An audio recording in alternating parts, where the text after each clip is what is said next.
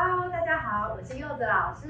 欢迎来到全豆乐。这是一个带给你满满健康小秘诀与健康习惯的全豆乐频道。今天非常的荣幸呢，旁边请到的是我的老师，我的老师呢，他是呃华人 NLP 暨催眠教育推广中心的首席讲师李玉光先生。那他的英文名字叫 Hogan，好，所以我们都叫他 Hogan 老师。大家好，嗯，那呃，今天非常高兴啊，能够跟 Hogan 老师啊做这一个采访。呃，那 Hogan 老师呢，上课的特色呢，我觉得是一个呃非常的自然，然后生活化，甚至上课上到中间，他会自己演起小剧场。所以我们每次上完课都觉得是在一个很开心的心情去学习这些呃这个心灵方面的课程。哦好，那我上老师的课程呢，也是我学天赋优势心理学的学姐哦，邱文老师，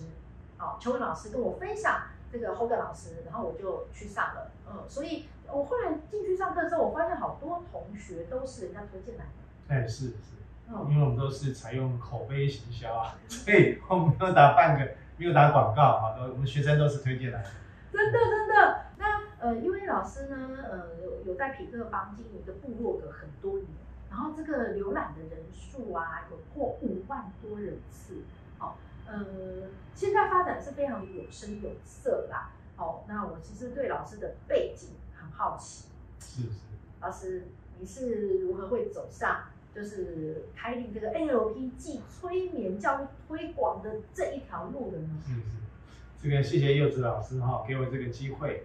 其实我那个部落格哈、浏览人数哈、五万多哦，严格讲应该是三十五万多。啊，为什么？为什么？为什什么？呢？因为我的部落格现在是匹克邦哦，它的前身是奇摩部落格啊。哦，那时候是两千零七年八月，我开始写第一篇文章两，千年今年八月，让我算一下，现在是大二十二概年了耶！十三四年前了。哇塞，哇塞所以我写那个部落格文章第一篇是两千零七年，所是以那时候点阅人数大概二十几万，哦，所以加这个匹克邦的五万多，大概就大概快三十万。哦，就是是后来才搬家到嗯对，因为那时候奇摩部落格这个服务就关闭了，因嗯此对，我就用那个搬家软体，部落格一搬家，哇，那文章乱七八糟的，嗯啊，就把它搬过去了。嗯所以那个人数要重新计算。哇，现在都在写脸书，哎，脸书哦，对对对，现在哦，脸书当道哦，如果靠部落格哦是不够的，所以经营脸书去了。对，老师几乎脸书每天也都有 po 文，哦有哦各式，各包广告样啊，包我的课程形象。对对对是，对。那为什么一开始会走上这一条路呢？呃，是这样子哈、哦。当我我自己在讲授 NLP、讲授催眠的时候，嗯我发现哦，每一天的课程真的是每一天哦，嗯我都亲眼看到我们的这个学员啊，嗯在课堂上嗯，因为他所学的 NLP 跟催眠，嗯，在课堂上就产生了明显改变。课堂上课堂上改啊，比变，如说他有过去什么样的一个负面的一个状态，课堂上现场就转变了，嗯这让我大有信心啊。嗯，因此，我决定呢推广这一条路，了解，啊，亲身的来来讲授，来来分享。嗯嗯，因为看到学员的改变，你是很有成就感，哎的，对，对，说真的哈，而且你马上教他，马上练习是，马上有效果。啊嗯这个身为讲师是一个很有很很兴奋的一件事，哎，嗯，也因此有信心。嗯嗯，对，我觉得 NLP 啊是一个很特别有趣的东西，跟我以前学过的东西比较起来，它的效率真的特别高。对，对哦，嗯呃，我我也想要问一下、啊、老师，就是在推广的这一条路上啊，你应该有碰过一些困难吧？哦除了、呃骑摩的这个部落格不就是它关闭关闭以外，啊关闭这个刚刚听起来就是一个很大的挑战，是哦，因为就是多年的心血，那是。二十多万人的这个文章你要搬，然后发生了这个搬的乱七八糟这件事情哦。呃，除了这个我一听就是一个大困难以外，还有在推广的这个部分上还有其他的困难吗？嗯，在初期推广的困难哦，很简单，就是招生不足嘛，哦，没有人报名上课，烦恼啊。刚出道的前两三年都不稳定，两三年，嗯，嗯那时候又年轻啊，所以又没有知名度，嗯因此嗯在没有知名度又年轻的情况下啊，你要出道当讲师啊，招生开课，啊嗯难度相当高，对人都不知道为什么要找你上课啊，那也是，还有太年轻了。太年轻了。我当时上课，哈、哦，我们的学生哈、哦，九成啊嗯，年纪都比我大呃啊，又比我有钱，又比我有势，呃，在他的专业领域哦又很强，嗯所以哦他看到我这么年轻哦，都会觉得很奇怪嗯，啊，所以他们会质疑我这么年轻行吗？当时是几岁？哇，当时这个男生也要讲，好奇嘛，老那师。倒倒推回去嘛，倒推回去应该是十五年前啦，哎十五年前差不多， 有有有三十岁嘛，三十出头吧。三十出头。对，三十三出头哈、哦，那来上课哦花好几万来上课的哦，嗯大概都有点分量，嗯，所以看到台上的讲师哦，这么年轻，到底底行不行？真的会担心啊，老师。所以哎那时候我看到底下的人哦，每个都很厉害。不过后来我心念一转，我想说哈、哦，我没有你厉害，不要紧。但我的 NLP，我的催眠，你想学的，我比你厉害就好。 对，我因为这样的一转念之后啊，我信心大增，而且变成一个优势。什么优势呢？嗯他们反而会想嗯，为什么我这么年轻嗯，我的这个 NLP 催眠哦就这么厉害，嗯，反而变成卖点。对，啊，不像现在哦，一把年纪了哦，很厉害，学员都没有反应了。有啦，老师有他们啦，他们会觉得说哦，我这个年纪这么厉害，理所当 然，有啦，我们很有反应对。吧？我们都是用一个你知道看娱乐片的心情去上课的。 哈，所以哦，不管你是年轻哈、哦，还是有一把年纪哈、哦，学 NLP 催眠正是时候。真的哦。所以后来心念一转之后呢，我就不会受到他们质疑的眼光，嗯反而利用年轻当一个优势。真的，就像我现在依然年轻啊， 对对，所以讲年纪没关系，是是因为我们真的没有觉得老师的年纪就是有什么障碍。是，那呃，这个有困难的事情啊，被这样一转念，危机立刻变转机。嗯呃，我想要问老师，其实现在是一个疫情当道的时代，是有非常多的企业，有非常多的个人生涯，都因为疫情的关系碰到停滞，或者是后退，或者是赔本，或是结束营业。嗯啊，在这件事情的危机上，你刚刚那个转变让我觉得太精彩，所以我忍不住要请老师在这个这件事件上，能不能再多分析一下，就是可以怎么转变？啊，就是遇到这样的一个状况啊哈，尤其是疫情期间哈是。那我分享我个人的经验嗯，呃，像记得去年疫情刚起的时候嗯，那许多的课程哦，讲坊间的讲师课程都受影响。对。那我第一个时间我想到的不是课程受不受影响，嗯，因为我们课程是是是带状式的，对，所以我想到的是那课程怎么继续，嗯，而不是想到要要怎么去去什么什么关闭什么的，我想要怎么继续怎。么继续？所以第一时间我那时候就去搜寻要怎么解决。嗯，啊，老所以师，那时而且候哦那时候我跟你同在，你记得吗？我那时候 NLP，哦我就是才那时上候我才上两节课，后面还有很多节，我就傻眼了。我想说哎是是，是老师你钱已经收了耶，那不便宜，那很多个万耶。真的，真的我才上两节课，你该不会跟我说哦？那疫情结束半年一年，我也不知道啥时结束，然后我再上后面剩下的吧。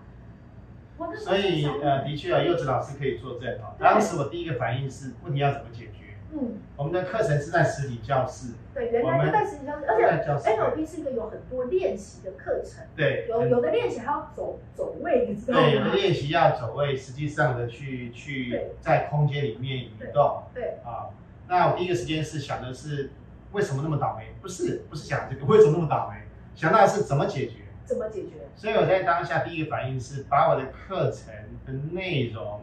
调整改版成线上依然可执行。哦，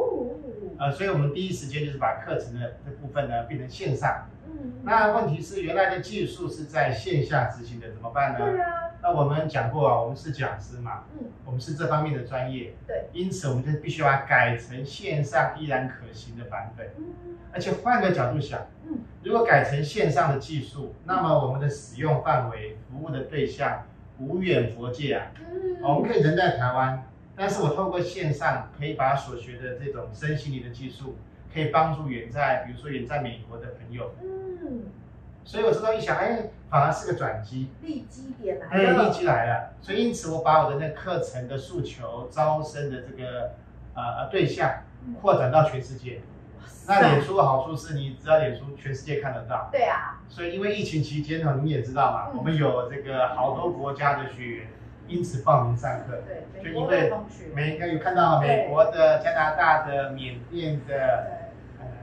马来西亚的啊、他们以前可能看过我们的脸书，对，没有机会上，没有机会上啊、都很潜水，呃都在潜水。看到我们提供这线上的课程以后，哇，全部浮现，因此报名。真的哦，所以，所以这真的是你你你你去看这一件事情，与其抱怨，不如嗯想要怎么突破啊，怎么解决。嗯嗯，诶因为其实我那是第一次上老师的课程，好、然后所以我以为老师的课程本来就是有这么多别的国家的人上，我以为，哦哦，本来没有。这样老师一说，我才我才知道，原来那些 别别的国家的人以前是不存在老师的课对堂的。对对，我们服务的对象更广。对对对对对，哦，这个这个真的就是一个很棒的转念呢。嗯，呃，老师，你做了这么多的，就是转念跟呃这么多的帮助学员的事情，但是呃有碰过学员有什么样的质疑吗？呃，如果柚子老师你知道哦，我在几年前嘛嗯，因为我那时候刚出道，我讲过我刚开始经营得很辛苦，对，后来慢慢的开开课顺利了，学员越来越多嗯。那我那时候想到的事情就是，我我们取之于社会，用之于社会，嗯所以那时候我好像九年前嘛，嗯我就开始举办这个公益讲座。哦，对，所以这些年哈、如果让我骄傲的事情就是，当我要举办的公益课程、嗯系列讲座嗯，我们的学员哦跳出来，主动跳出来，而且我们这个课程是义演啊义讲，所以没有讲师费，没有车马费，对，他们都愿意来帮忙讲，嗯而且每一次我招募哈、公益课程的讲师哈、啊讲师名额都爆满，嗯我都不用烦恼没有人来来来讲课，每年都是哎、到今年好像第第第九年了，还是第几年？老师，你下次也可以找我。一定会，一定会。柚子老师出马哦，我们又募募到更多的款项、谢啊。谢谢谢，当初哦，您刚刚讲到这个质疑，就是说很多人会觉得我们做这个事情哦，可能会有一些商业目的利益，可是真的都没有，真的是一个回馈。嗯所以如果我们今天一件事情做一年嗯，人家以为我们在作秀；嗯可是如果每年做，连续九年，嗯我相信大家会知道，我们是一个很单纯的，就是呃做做分享，呃是做一个呃回馈社会的动作。嗯所以久了，人家不会质疑你。真的，嗯。呃呃，这件事情呢，就是一个呃呃碰到小质疑的时候，就想诶应该就是我还没做够久，我还没有做出一个呃对对怎样的的成果成果，那就是是过程而已。对对，那既然啊，呃，这个质疑呢，这样子的事情都可以被老师这样子的知道，是因为呃执行的不够久，所以诶别人会有一些呃担心啊或顾虑。那但执行的够久的时候，其实呃更多的人就会一起响应对对啊，把这个雪球呢就越滚是越是大。我自己看到很多的社会企业做这件事情之后，他会做很多的宣传，好、让大家知道就是，哎，我有捐钱哦，哦，我有在做善事哦，哦，我有回馈社会哦，哦，对啊，活动做完了就过去了啊，我们不会拿来这个丰功伟业般的不时的宣传，没有。嗯，所以我们在募款的时候有宣传，活动结束，然后这个这个活动就结束，就就不会特意再强调什么啊。嗯，真的要强调是下一次要再募款了，再请大家多多支持就好了。重点是我们一定会持续的做。对对对对，嗯，因为我希望就是这个东西持续做呢，可以呃好的课程可以累积，继续帮助别是是人，是，嗯。今年还会再办。好，对，我知道了。 到时候我们再来玩。好，嗯，刚既然提到啊，我上老师的第一堂课是 NLP，嗯，哦，那呃，我就也在我设计的这个习惯要健康的自主健康管理礼盒里面啊，把老师教的 NLP，我就融入了我设计的产品里面。当当，这个东西呢，呃，它是二一一餐盒。哦对，二一一呢，其实就是二嗯，这是一个均衡营养的概念。哦，很多人都会说啊，嗯，为什么柚子老师设计的餐盒啊要弄蓝色的？对啊，为什么是蓝色？对，因为一般的餐具不是白色吗？嗯或者是对，就是我们大家都知道那些颜色。那蓝色其实很少餐具做蓝色，对，为什？么呢？这是上你的课之后的 idea。哦，是这样的，就是呢，我我在这个研究啊肥胖跟饥饿的这个事情的时候，我发现会饥饿，它其实是一个很多维度的事情。好对，对就呃，有些人是看别人吃就想吃，哦，我以前不知道哦，为什么这样？可是我上老师的课，老师讲到呃视觉型、听觉型、触觉型，我才赫然发现，那啊视觉型的人，他就是看了别人的行为，他就会也要应现，嗯，所以他看别人吃，哦，自己就我们也想要吃，这个刺激，然后跟这个回馈的行为是很正常的。对，嗯，因为蓝色呢是一个冷静的颜色，它是冷色系，它是忧郁一点的。好，那呃，如果我们看了食物，我们反而会对它冷静，我们反而会对它忧郁。有有有，我刚刚光看到那个蓝色哦，因为我知道哦，这个颜色真的会对人产生影响。对，据我所知哦，红色会促进血液循环，哦，真的真的哦，会。嗯，我看到蓝色，我的这个胃口就比较小一点，好奇怪，冷静。冷静了。对，那让食物放在呃连接这种不是太愉快经验的元素里面，好，那我们就会嗯比较谨慎一些。好，对，所以呃，就是不瞒老师说，就是上你的课之后，我这个非常的有收获，而且是我在很多的面向就开始应用。那设计出这样的产品就是一个呃应用的面它还向。可以折叠，还有深度哎。对，还可以调整那个食量啊，那对个饭菜的分量。因为很多时候啊，营养师会告诉学员啊，说哦，你要吃一个拳头啦，两个拳对头，对，然后其实这是会造成很多人的 confuse，就是嗯，啊我的拳头大，老师你的拳头比你大一点。对不同大怎么办？这很多人就不知道说，那我到底要吃多少？那我就觉得那餐盒折叠餐盒，它里面有折痕啊，哦，所以呃，比如说你是一个五十公斤的人，嗯，那你可能就会装到一个呃这个这个下面的折痕的线。那如果你是一个一百公斤的人，你要运用这个餐盒，对其实你就可以装满，就不用担心。除了我自己有了这样的运用方向啊，老师，嗯，其实，在 NLP 的，呃就是我刚刚有讲到触觉啦、听觉啦、呃视觉，这个是 NLP 的表象系是统。是那是，呃，你在表象系统当中还有没有什么神奇的案例嗯可以跟我们神奇的案例分享一下？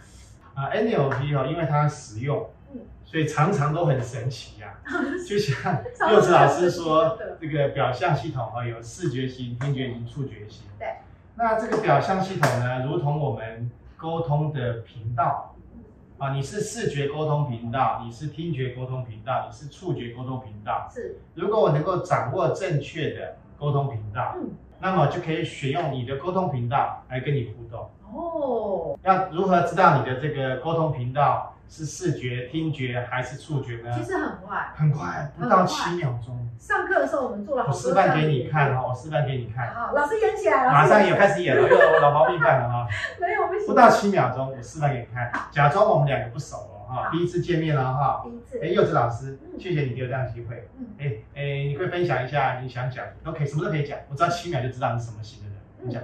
嗯，开始讲，自然讲。我觉得呃，就是跟你也还不熟啊，我怎么知道你知道？目前状态听觉型，你看我看出来了哈。再换个方式，假设我们很熟，你聊你聊，就像刚刚这样介绍你的餐盒，你介绍。嗯，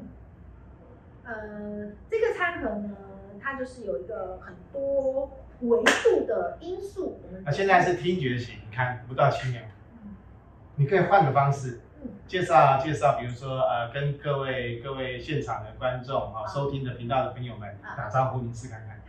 啊，诶，今天的那个妆啊，是属于一个现在知道了，视觉型。对，啊，那要怎么样知道呢？哎呀，那很简单，就是哈、刚刚柚子老师，如果你影片倒回来看嗯，那七秒嗯，你会看到柚子老师他这样的比，一嗯，个人的讲话手势非常多嗯，视觉型，对我刚刚都没动 哦，在前面也听觉型的时候，我手都没有动、哦。对，而且他会拿着餐盒，对吧？一字一句的介绍，这个状态呢，柚子老师是听觉型，嗯，甚至刚刚我在回答过程当中，我的头歪了一下。嗯，刚刚那个是听觉型，对，对，所以我们就要用他的方式啊，用他的频道嗯，在那个时候跟他沟通。嗯所以他用听觉型的跟我讲话，嗯我就用听觉型的方式跟他沟通，嗯我们的频道就会同一个频道，嗯效果特别好。那刚刚视觉的部分呢？嗯，啊，视觉型的就是如果这个柚子老师像刚刚说话手势特别多，那我也只要回应他手势变多对就可以了。但是哦，我要再补充哦讲，到千万不要以为看手势就可以了，嗯，不是唯一的判因为有些场合是看不到手势。像我昨天哦，是跟一家公司哈、电话行销开发公司，断是，啊的这个专员啊、组长、处长们做这个培训。嗯那么我就教他，如果你今天是电话行销，嗯，你不能看手势，嗯，那听速度。听速度，如果各位你影片倒回来看，你会看到柚子老师刚刚说话的时候手势很多，对，速度很快嗯，而且连续，嗯所以听他说话速度快又连续，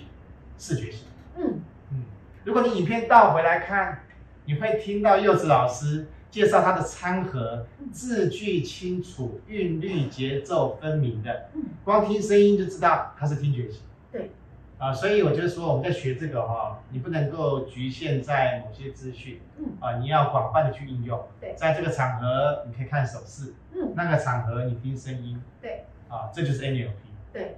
那刚才聊了 NLP 这么多啊，我们来聊一下催眠这嗯件事情。对，然后而且在 Google 上搜寻一下呢，催眠的教育机构非常的多。嗯哦，什么艾瑞克森催眠啊，美国的 NGH 催眠啊，哦，还有蓝海催眠、HSP 的超觉催眠，哇，等等无数多的催眠课程、欸所以我我我觉得要帮大家也问一下，这个后面老师，这个你的华人 NLP 暨催眠教育推广中心的催眠，那你的跟外面的那些有什么不同啊？ OK，好，这个哈、您刚刚说到那些机构哦，嗯说真的，我也没有上过他们的 课，我也不知道有什么不同啊。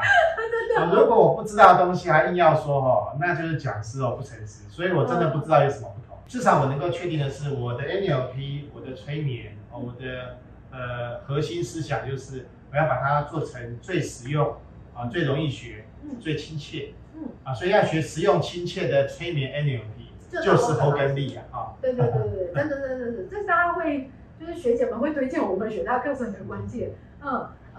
呃，因为我学了催眠之后，我非常的惊讶，就有人就会说，就会觉得说，哦，那我要小心你哦。是是是，哦，你这个学过催眠的，好像诶，我跟你聊着聊着，好像我可能就会出什么事情，嗯嗯，我就觉得天哪，老师，我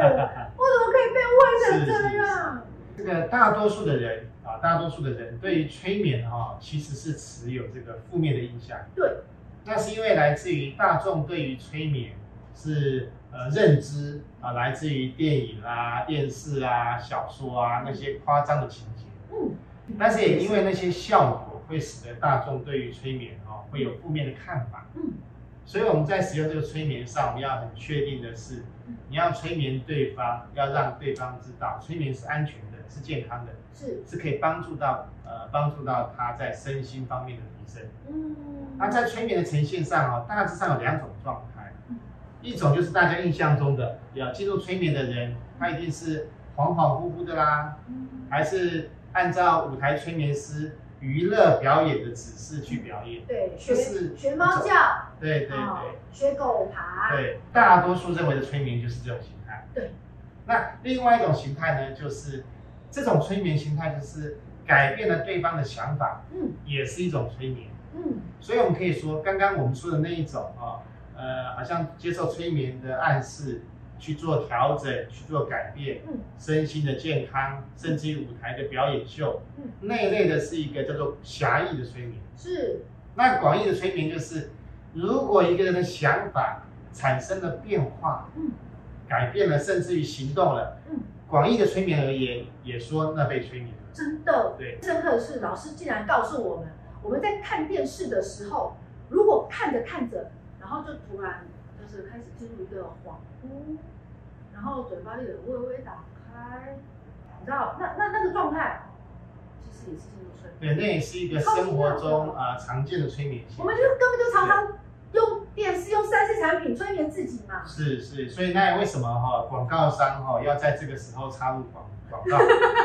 因为那时因为候，你专注在那个节目啊，包括包括影片，包括电视，那时候我们是催眠状态，对所以广告商投广告都很容易进入我们的潜意识。对，所以我就说哈这也是一种生活催眠现象。因此，催眠有那种一般认为催眠，是也是另外一种，就是日常生活中也是一种催眠。是啊，那重点是我们怎么去运用这个催眠呢？哦，就是如果我们是用它来帮助别人，是，或是用它来发挥自己很好的影响力，对对哦，然后或甚至有些人想要用它，诶，可能就是在销售上对对，多得到一些结果，是是哦，就各式各样。 OK 其实催眠是有狭义跟广义那对就端看你怎么样去运用这个技术。。对对，然后网站上呢，其实也可以看到啊，就是老师的呃华人 NLP 及催眠教育推广中心的课程有各式各样。我想问老师，是呃，你这么多的课程啊，种类啊，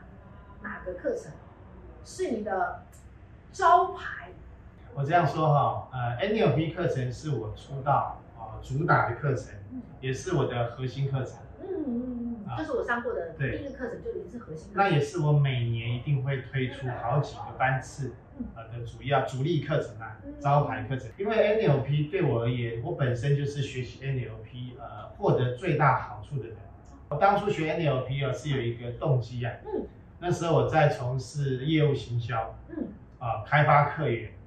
那你知道开发客源的的这个辛苦就是遇到挫折，对啊，你要如何调试心情？对，呃，再出发。对，我所使用的 NLP，当时最大的目的就是在这个这方面。还有就是我在开开办这个 NLP 的训练，就像我刚刚说的嗯，每一天，每一次上课的每一天，嗯我就会看到教室里面的学员，因为学了 NLP，在现场就产生巨大的改变，嗯，让我深具信心。对，就更不要说那些对学完了哦啊回去的，好、还像我就是用 NLP 设置东西，这是学完是回是去才发生转变的，对那就更多了。而且 NLP 有一个好处是，你学的 NLP 如同那个武侠小说哈、哦嗯，打通任督二脉。嗯各位你知道，在武侠小说里哈、打通任督二脉好处很多哎。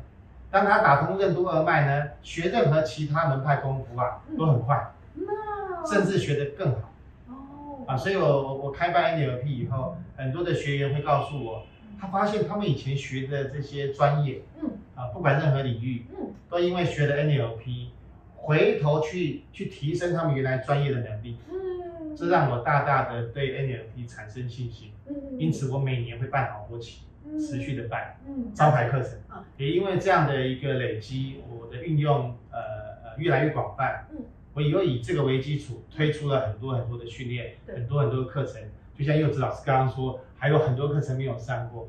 因为我也算是一个自我要求的人。嗯我每一年除了 NLP 一定要推广嗯，我每一年还自我要求一定推出一门以上的训练，嗯每年一定推出，嗯所以我出道这么多年就一堆课程，嗯嗯满满的，对大课程小课程是不是大概是课哦程？嗯，那有没有什么课程是就是最少人参加？啊，最少人参加哈对，好，我跟各位讲哈，我的课程哦，没有什么最多人跟最少的，嗯因为如果有最多人参加，那我就只开这课程了；如果是最少人参加，那我就不 开了。可是哦，各位你知道哈，像柚子老师知道，我的课程不是不开，是因为我一直持续推新课程，对，我们的时间是有限嗯，所以不可能每年每个课程都一定 推出。对，有的课程像我上的那个灵气，什么两年开一次，对对那对。我就觉得怎么会有人那么奇怪，两年对开一次课这种东西？所以当我的课程推出越来越多，嗯最后呢就会变成每个课程哦，平均两年以上会回来一次。嗯，那就那两年那个时候到了之后，你就是不报不行，你知道吗？对因为你要是错过，是，人生哪有那么多的两年？再等两年以上，就就像今天晚上的课程对也是两年一次，对，所以今天晚上课程是哦，民宿，哎，又要额满了，很奇妙。嗯，但是我不会因为额满而一直每天开， 也是一样错过了再等两年。哦对对对对。如果现在有一个初学者，他要开始学习就是老师的课程，那但不知道从哪边开始，你会建议他第一个从哪个入门呢？是是，如果要我推荐一个建议的入门课程啊，对我的课程啊，哦，对，那还是 NLP 啊。可是老师 NLP 贵哦，哦，NLP 贵而且一上就那么多天啊，所以哈、那也你知道我们一开始就不对，对那老师还不是很了解，不是很足够信任的时候，那个那么多的钱啊砸下去啊，然后那么多天啊，我就不知道适不适合啊。是哦，那不过因为邱文学也是我很很哦熟、很可以信赖的人，哦，所以就是我我可以接受他的推荐。那但是大部分的人，对，如果没有人这样子给他推荐过，那你要我一下就报那个好几万、是那是么多天的 NLP，所以像这个柚子老师说的哈、的确一下子要呃上这么多天课，啊，我们的初阶的训练十几天嘛，嗯所以因为这样子呢，我们会有一个入门班嗯啊，四天就可以让你知道嗯我们所教给你的 NLP 能不能对你产生直接的帮助啊，所以有一个入门四天可以供大家参考哦啊，你也可以因为这样认识课程，认识我，啊，有没有亲切，有没有实用 啊？其实看完电影里面你就知道有没有亲切了呀。那有一些人啊，他如果也想要就是从事这方面心灵课程，那嗯你对于这样想要走进呃心灵课程当讲师的这些新人，是有没有什么想要鼓励他们的话是？呃很多人上了身心灵课程就想要急着当讲师，对，要分享。哎，不过就我个人的经验哈、我的建议是嗯，你想当讲师，嗯，请你先把你的所学运用在自己的身上，哦，哎，消除自己一足些够的内化。对足够的内化，消除自己一些呃呃过去的一些负面，嗯并且引导自己变得更积极、更正向，嗯把你所学应用在自己身上，变得更好了，嗯，旁边的人一定会看到，是，那甚至于会求教于你。嗯，这个时候，你再告诉他你是如何做到的，嗯那么你正式帮助他们运用在他们身上的时候。是也因为你帮助的人越来越多嗯，你甚至于可以考虑啊当做一个职业，让内外是一致的。内外是一致。嗯，因为当我们呃人的内外是一致的时候，其实我们就呃少了很多能量的内耗，，对哦对，，呃一些呃疑虑，哦，那其实就会更有力量，嗯，更能够发挥影响力是，然后也呃减少了就是身心灵方面的问题。对自己身心灵方面的问题都少了，那当然在协助别人的部分就有更多的力量。对，哦，就是这个逻辑。是是是，在我们访谈的整个最后面啊，就是我要大胆的问欧格老师，经营了这个华人 n l p 催眠推教育推广中心这么久了哦，你的下一年度，你知道，因为疫情啊，现在已经走到一个后疫情时是代，是是。哦，那你下一年度的经营方向或是自我期许，是可以跟大家分享的。哦，这这是商业机密嘛？对，这就是商业机密 啊！我不问商业机密，会谁会想要看我们影片跟分是享 呢？是是是是，好。呃，如果呃各位观众从前面看到后面啊，你会发现我的这个生活的呃这核心哈、概念就是我们会顺应这个时事。嗯所以柚子老师问我下一年的经营方向跟期许，就像您说的，因为疫情，我们发现这个世界哈、变动的更快，是，真太的，多的不能够预知。对。因此，我们在新的一年的经营方向就是考量到这种变动，嗯，我们会增加这个线上沟通、线上训练的品质跟分量，嗯嗯嗯因应这个趋势。嗯第二个呢，就是考量到现在也是因为疫情嗯，你会发现一对多的沟通场合越来越多，对，啊，所以才多自媒体啊，学习如何的这种群众沟通。对，因此除了刚刚线上的这种沟通的训练提升之外嗯，一对多的这种情境嗯也会是在我们新的一年啊，在课程的准备嗯，提供给学员的服务，嗯，啊，也会是一个呃新的新的呃方向新的筹备跟方向，都哦，是顺应的疫情啊，顺着大环境对顺对流顺流，啊，去体会呃这个环境的是变化跟是呃大家呃的需求是对什对么，呃，然后更好的呃陪伴我们，是分享给我们。那今天这个呃跟大家分享这么多零零扣的东西，那如果呢，哎大家哎有什么样对于 NLP 啦，或者是催眠啦，什么零零扣扣方面的问题，好，那欢迎在我们下面留言。嗯，我们可以这个多多的交流，然后呃也欢迎大家呃留言完了之后呢，哎彼此也可以交叉回应。有小老师在群组里面这样。好，好，来谢谢大家的今天的观看。啊，谢谢大家。